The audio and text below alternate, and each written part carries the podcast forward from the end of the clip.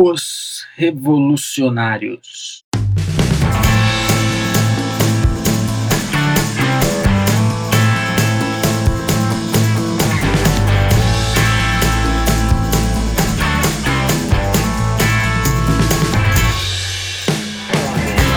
Eu sou André Assi Barreto e seja bem-vindo ao podcast Oliver Talk, o seu podcast que descomplica a cultura.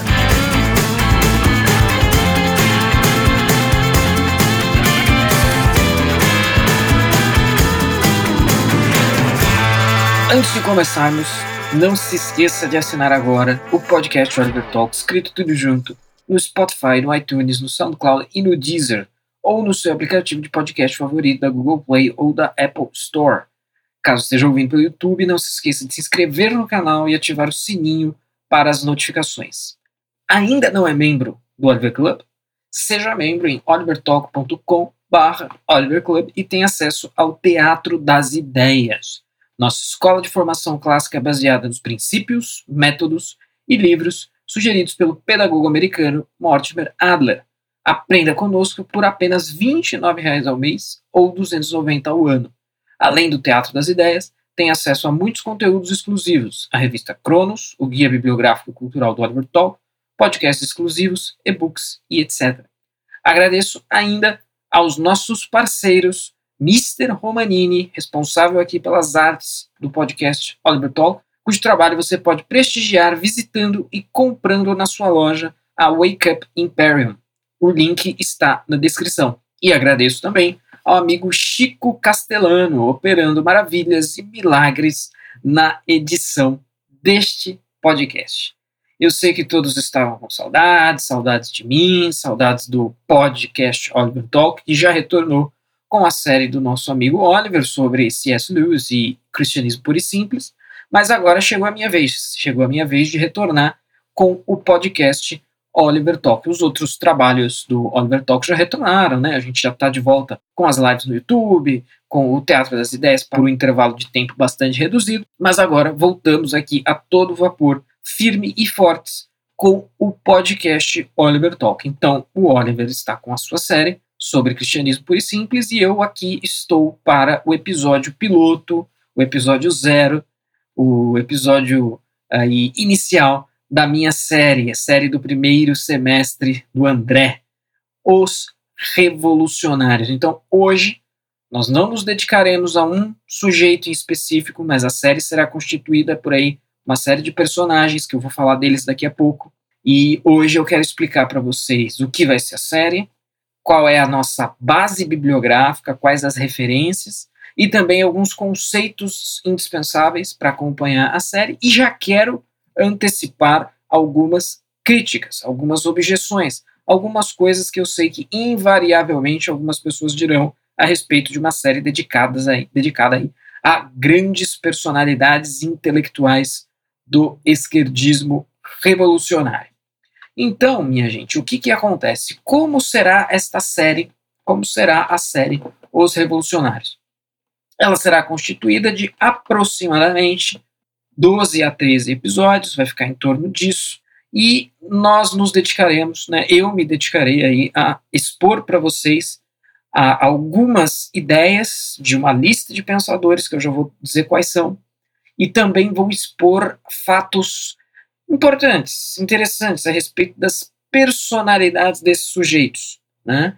erros das suas filosofias, falácias cometidas, mas também alguns elementos da personalidade desses alvos aí nossos aqui que intitulamos de Os Revolucionários. Então a série vai ter aí de 12 a 13 episódios, contando com pelo menos um convidado. Então a gente vai ter um episódio especial que a gente vai trazer aí um grande convidado para fazer parte, discutir algum desses autores com a gente.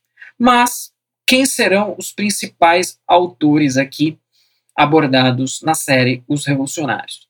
Serão eles: Jean-Jacques Rousseau, Karl Marx, Antônio Gramsci, Georg Lukács, Jean-Paul Sartre, Eric Hobsbawm, Louis Althusser, Michel Foucault, Jürgen Habermas e Slavoj Žižek. Esses estão na programação, esses estão aí previstos para que a gente aborde aqui. Então, é, é, provável que muitos conheçam grande parte desses nomes, uh, talvez aí os mais desconhecidos, então, acho que o Althusser talvez seja o mais desconhecido aí de todos, só quem estuda mais a fundo mesmo, que já ouviu falar do Althusser, e uma minoria ainda deve conhecer alguma ideia, algum pensamento do Althusser. Mas nós estaremos aqui disponibilizando para vocês análises, reflexões, referências sobre todos esses sujeitos que quer foram revolucionários, quer contribuíram em grande parte para o que hoje nós entendemos aí como a mentalidade revolucionária, a mentalidade da esquerda, são aí o sustentáculo, o fundamento, o substrato do pensamento de esquerda, quer o sujeito de esquerda perceba ou não. Pode ser que ele saiba disso, pode ser que ele não saiba. Nós vamos mostrar aqui para todo mundo. Então, nós vamos dar elementos para quem não é de esquerda entender esses sujeitos e saber alguns fatos relevantes sobre eles. E de repente, né, se tivermos aí ouvintes de esquerda, sempre temos essa expectativa, né, é, é de, de, de, ter ouvintes na oposição e também ouvintes é, no limbo, né? Eu acho que o grande objeto aqui, quem já concorda com a gente pode ter aí alguma ideia reforçada, mas sempre faz parte da nossa intenção é, abordar aí, alcançar pessoas que estão no limbo e vão invariavelmente tomar conclusões com base no que nós colocamos aqui. Então, estes citados, digo mais uma vez, Rousseau, Marx, Gramsci, Lukács, Sartre, Hobsbawm, Althusser, Foucault, Habermas e Zizek serão os nossos autores e nós estaremos abordando cada um deles aí na nossa série de episódios sobre revolucionários. E qual foi, por que essa série, gente? Qual foi o motivo, o incentivo o que queremos passar, o que, que eu quero passar para vocês uh, com essa série? Bom, primeiro, levar ao conhecimento de muitos sobre detalhes de, da vida e obra desses sujeitos, que nós precisamos conhecê-los, inevitavelmente, uh, mas também tem algumas outras razões. Né? Então, uh, intelectuais modernos, né, uh, principalmente os de esquerda, né, a gente quer mostrar né, como as vidas deles estão recheadas de erros e contradições. Então tem dois eixos a série.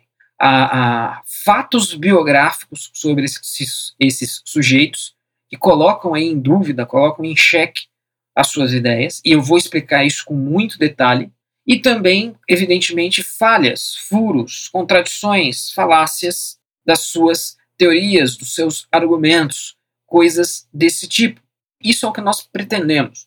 O que, que nós não pretendemos? Nós não pretendemos oferecer uma exposição total, completa do pensamento desses sujeitos, até porque isso seria muito difícil. Provavelmente nós teríamos que fazer uma série para cada um deles. Né? Se eu fosse aqui explicar todo o pensamento do Rousseau, espraiado aí nas suas obras, o contrato social, o Emílio, etc., o discurso sobre a desigualdade, a gente precisaria de uma série de quatro, cinco episódios para cada um deles. Esta não é a nossa ideia. A gente vai mirar e atacar diretamente os furos, as falhas, os problemas nas teorias desses pensadores revolucionários e também alguns elementos biográficos que nos trazem insights interessantes. Ainda que as teorias desses revolucionários contenham seus furos, a gente possa colocar objeções aí muito fortes, muito importantes às suas teses, uh, eles são inspiração para grande parte dos revolucionários, alguns mais, alguns menos. Dentro da nossa própria lista, alguns são mais radicais, outros são menos, outros sequer são tidos como radicais. Eu, eu na minha cabeça, pelo menos, é, acredito que muitos não considerem Rousseau um radical, muitos não considerem Habermas um radical, mas aí nos respectivos episódios desses autores nós mostraremos por que também eles fazem jus de estarem presentes nessa lista. E todos eles compartilham uma característica importantíssima. Eles são intelectuais modernos. E a gente, quando vai falar de modernidade, tem muita coisa para esclarecer, muita coisa para falar. Modernidade é um período muito específico, como todos os períodos históricos, mas que a gente consegue é, é, caracterizar de uma maneira muito própria. E os intelectuais modernos eles têm uma característica muito interessante. Né? Há muito, obviamente que existe margem para discordância quanto a isso, mas muita gente concorda que é possível diagnosticar nos intelectuais modernos uma coisa, que é o que? Eles erraram no centro das suas teorias, então eles estavam errados sobre o principal e certos sobre o marginal, sobre aquilo que não é tão importante, ao passo que, por exemplo, intelectuais antigos costumavam acertar no núcleo, no, no, no centro, na, na, na parte corpulenta, digamos, das suas teorias, e errarem na parte marginal. Então a gente vai ver que com intelectuais modernos, e muitos dos intelectuais modernos foram revolucionários, nem todos, mas muitos foram, todos os citados foram ou são, né, no caso do Habermas e do Jack que ainda estão vivos, e nós vamos compreender aí como que na modernidade a gente tem algumas características como contradição entre vida e prática.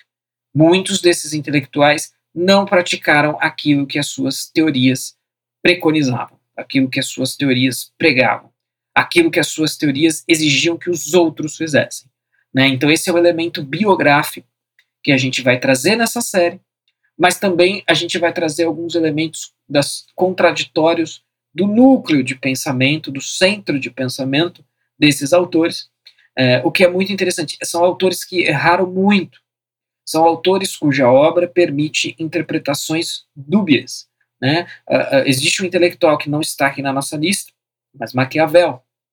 No livro Maquiavel ou a Confusão Demoníaca, o professor Olavo mostra ali com muita clareza como a obra em si mesma de Maquiavel permite múltiplas interpretações, contraditórias entre si, mas que contém perfeita fundamentação nela própria.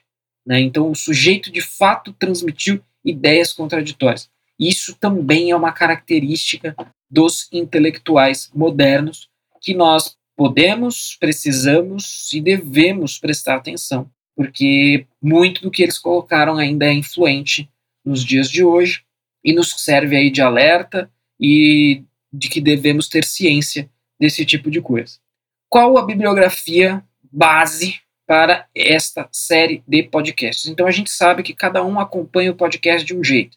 Tem gente que acompanha podcast no trânsito, tem gente que acompanha podcast na academia. Já cansei de compartilhar com vocês que essa não é muito a minha experiência, né? Não é muito a minha experiência de ouvinte de podcast, porque primeiro eu já não sou um grande ouvinte de podcasts, no sentido de que eu não ouço assiduamente.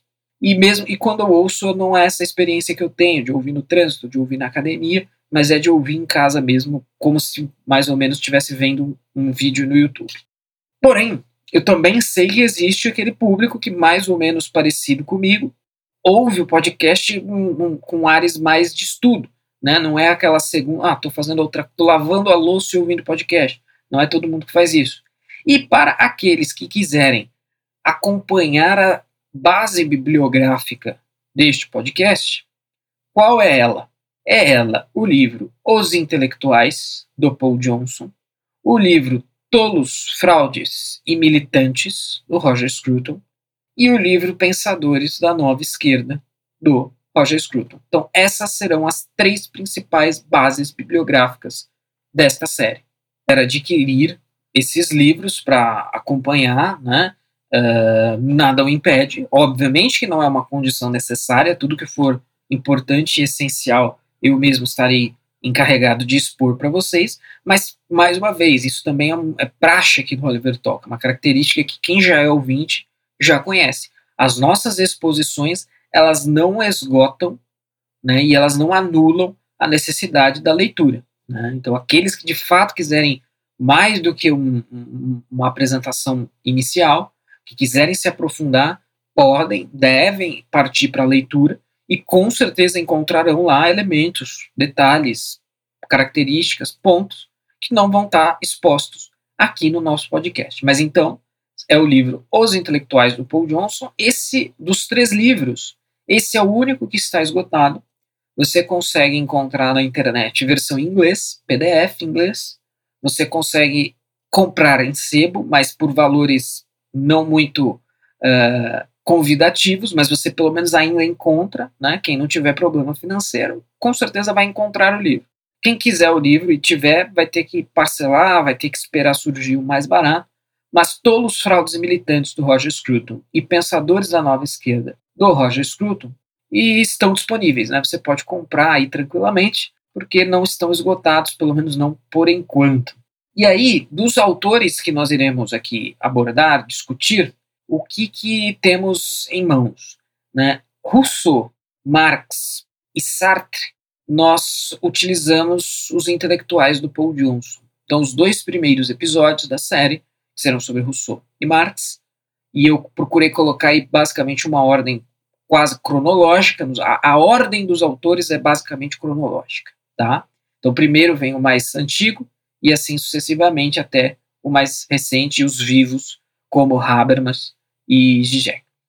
Uh, então, a base bibliográfica para o episódio de Rousseau, Marx e Sartre será os intelectuais, do Paul Johnson, e os demais será ou tolos, fraudes e militantes, ou o Pensadores da Nova Esquerda, do Roger Scruton. Tá certo? Então, para quem quiser adquirir, acompanhar, fazer a leitura antes, fazer a leitura depois, sempre isso eu vou relembrar em cada episódio também, porque eu vou trazer citações desses, desses livros, mas o recado já fica dado aqui logo de cara neste episódio preparatório para a série Os Revolucionários. Então, essa é a base bibliográfica. Notem, notem uma coisa, gente. Nós aqui no Albert Talk estamos dando, um, em vez de fazer episódios com temas isolados, então hoje eu faço um podcast sobre lógica, semana que vem eu faço um podcast sobre o Fiuk. Ah, nós tivemos essa fase aqui no Albert Talk. Claro que não era um abismo tão grande entre um assunto e outro, mas a gente teve um pouco disso. Agora nós estamos investindo nas séries. E notem que a série, com a sua bibliografia, ela se torna praticamente um curso. Né? O que vocês têm aqui acesso gratuitamente é mais um curso do Oliver Talk. Né? Não é o curso de seis meses universitário, mas é um curso aí de três meses, praticamente, porque 12 episódios, um por semana, a gente chega mais ou menos a esse prazo. E é isso que nós estamos ofertando a vocês aí gratuitamente, também como uma forma de incentivo para vocês adquirirem os nossos outros produtos intelectuais, como Teatro das Ideias, os nossos cursos, etc, etc. Por fim, a parte conceitual e a parte mais teórica do que está se colocando aqui nessa série. Então, alguém com certeza vai se perguntar, né, os ouvintes honestos e que tiverem esse insight irão se perguntar. Eventuais detratores, eventuais críticos irão dizer isso como um possível ataque ao que aqui se faz, mas eu já quero refutá-los de início, já na largada. Então, lá no comecinho eu falei para vocês que eu ia trazer fatos biográficos sobre alguns desses autores fato, como por exemplo, acho que o caso que todo mundo conhece é o Marx. Né? O Marx é, se dizia defensor do proletariado, mas nunca pisou num chão de fábrica, nunca uh, distratou a empregada, teve um filho que ele, com a empregada que ele abandonou. Então, aí nós temos um suposto defensor dos fracos e oprimidos que, na sua prática de vida, é, pouco ou nada fez por esses fracos e oprimidos. E, e, na biografia do Marx existe muita coisa nesse sentido. Né? Essa não é a única delas, mas essa é provavelmente a mais conhecida. Né? Muitos devem saber ou lembrar disso. E aí, o que, que já disseram e o que, que certamente alguém dirá sobre esse tipo de coisa? Ah, você está cometendo falácia ad hominem. Você está atacando a pessoa e não o argumento. As teorias de Marx não são invalidadas por esses fatos, né? Então, normalmente, o, o, defensor do Marx ele segue dois caminhos. Ou ele vai negar que isso é verdade, essas coisas são verdade, mas aí é um caminho meio. depende do, do que se está discutindo e do público, porque isso é facilmente verificável nas suas biografias. Então, o primeiro caminho seria negar né, que o Marx seria esse sujeito desagradável enquanto pessoa, e o segundo caminho é dizer que isso é falácia de homínio. Olha, ele fez tudo isso mesmo, ele era realmente um filho da puta mas isso não invalida as suas ideias, porque senão, se você, se você acha que isso invalida as ideias do Marx, você está cometendo a falácia de homínio.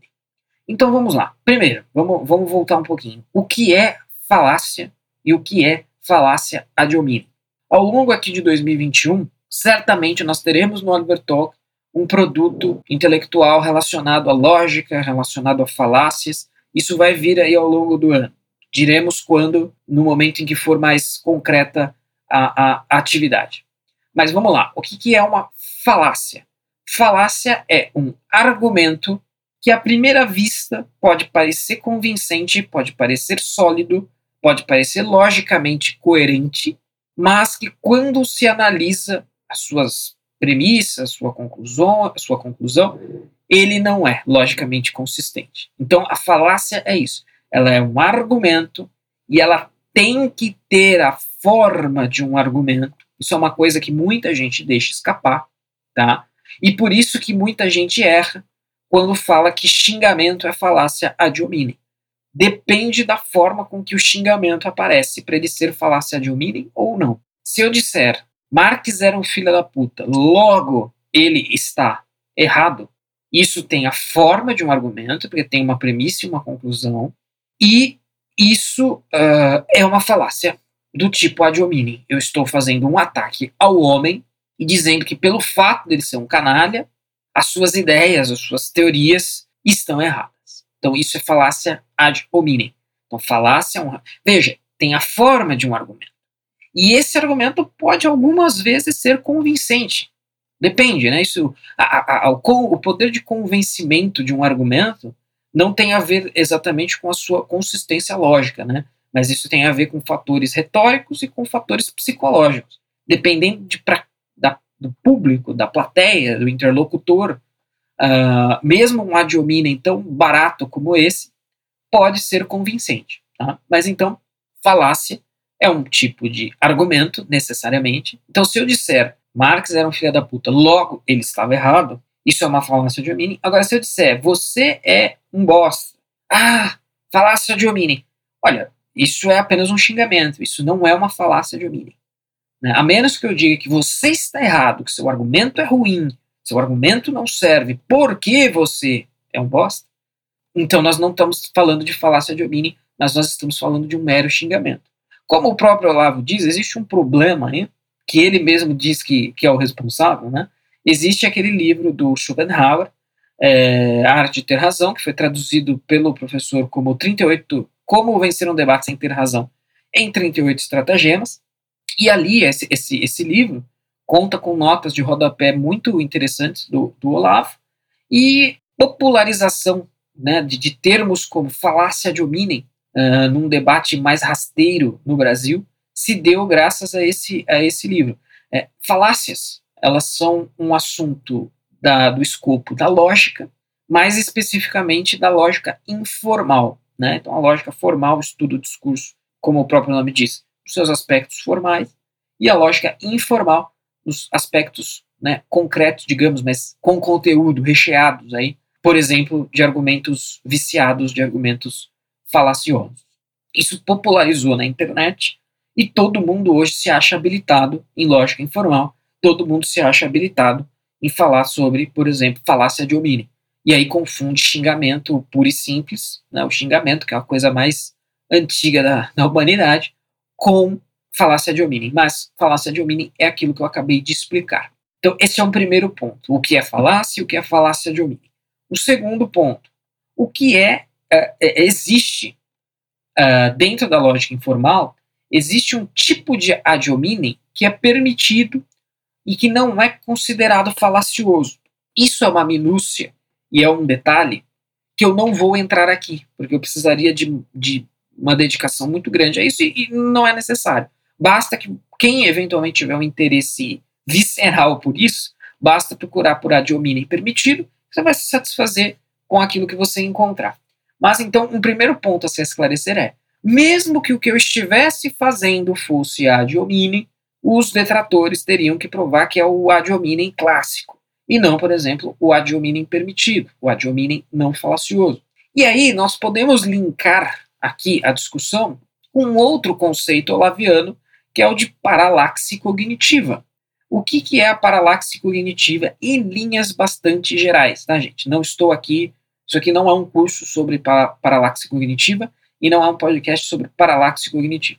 Mas o que é o fenômeno e o conceito da paralaxe cognitiva, conforme diz o Olavo? É quando você pega a obra de um sujeito e você observa que o eixo da teoria corre de maneira perpendicular ao eixo da prática. Então, se a prática for, se a teoria for posta em prática, ela contradiz a própria teoria. Nós encontramos isso em Marx, nós encontramos isso em Maquiavel, segundo Olavo, encontramos isso em Kant, encontramos, e notem, todos os filósofos modernos, e o fenômeno da paralaxe cognitiva seria isso. E quando eu aponto para o fenômeno da paralaxe cognitiva, eu não estou incorrendo em ad hominem. Embora possa aparecer alguma forma de ataque ao homem, isso é um ataque ao homem permitido, considerado aí logicamente consistente. Tá? Quem, porventura, tiver interesse uh, nesse assunto que eu acabei de falar, então, ad hominem permitido e paralaxe cognitiva, pode procurar, obviamente, os escritos do próprio Olavo sobre paralaxe cognitiva, e existe um trabalho recente feito por um aluno do Olavo, já recomendado pelo próprio Olavo, que é um livro chamado Crença Sem Corpo. O autor é o Lúcio Antônio de Oliveira. O livro é dedicado ao conceito de paralaxe cognitivo, né, e é então um estudo é, onde esse o, o Lúcio, né, o Lúcio Antônio de Oliveira, ele pega o Olavo e o conceito de paralaxe cognitiva e compara, né, coloca para conversar com a obra do teólogo, que eu acho que é alemão, não me lembro agora, mas com a obra do teólogo Francis Schaeffer. Tá? Então é um trabalho muito, um, parênteses aqui dentro do podcast, isso é a frutificação aí do trabalho do, do, do professor Olavo, né? não tem conotação política, é um trabalho realmente de filosofia e um quesinho aí de teologia, porque está comparando uh, com um teólogo, mas para fazer jus à sua comparação e à sua tese nesse livro, o Lúcio Antônio de Oliveira faz um belíssimo trabalho de esclarecimento sobre o que é a paralaxe cognitiva, o que é o ad permitido ou considerado aí como não falacioso. Tá? Mas basicamente, então, a paralaxe cognitiva, retomando e concluindo, é quando a, a, a prática, se a teoria de um determinado sujeito for posta em prática, a gente entra em a uma contradição. Então é como você pensar dois eixos, a teoria tem que seguir a prática, então tem que ser eixos paralelos. Mas o que acaba acontecendo é que são eixos é, concorrentes, né?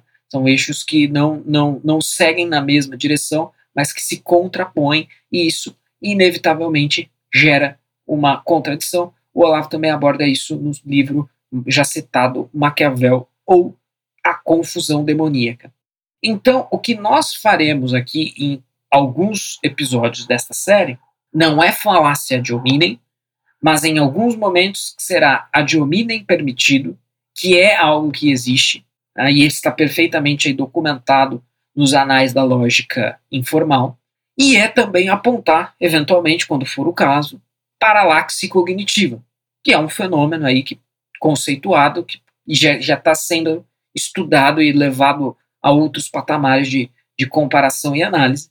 Então não se está fazendo aqui nenhum tipo, em nenhum momento desta série nós diremos que o Marx estava errado porque ele distratou a sua empregada, porque ele nunca pisou no chão de fábrica. Não é exatamente isso, mas é, um, é uma situação em que, se você pegar a teoria e a prática e pensar na teoria sendo posta em prática, isso leva a uma contradição. Ou seja, algo tem que morrer aí ou a teoria ou a prática, ou então ficamos com a contradição e aí não nos interessa, não, não interessa a ninguém sério, não interessa a ninguém racional uh, ficar com um pensamento que, que carrega contradições dentro de si.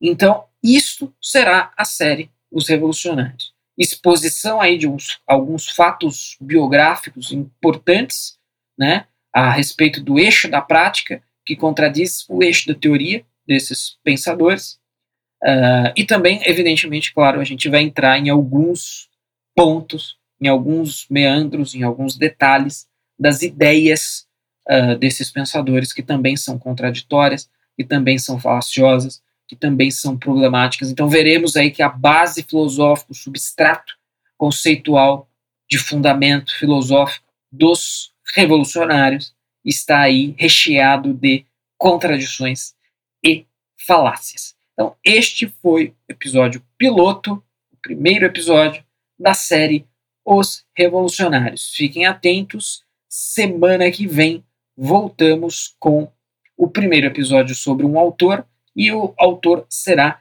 Jean-Jacques Rousseau.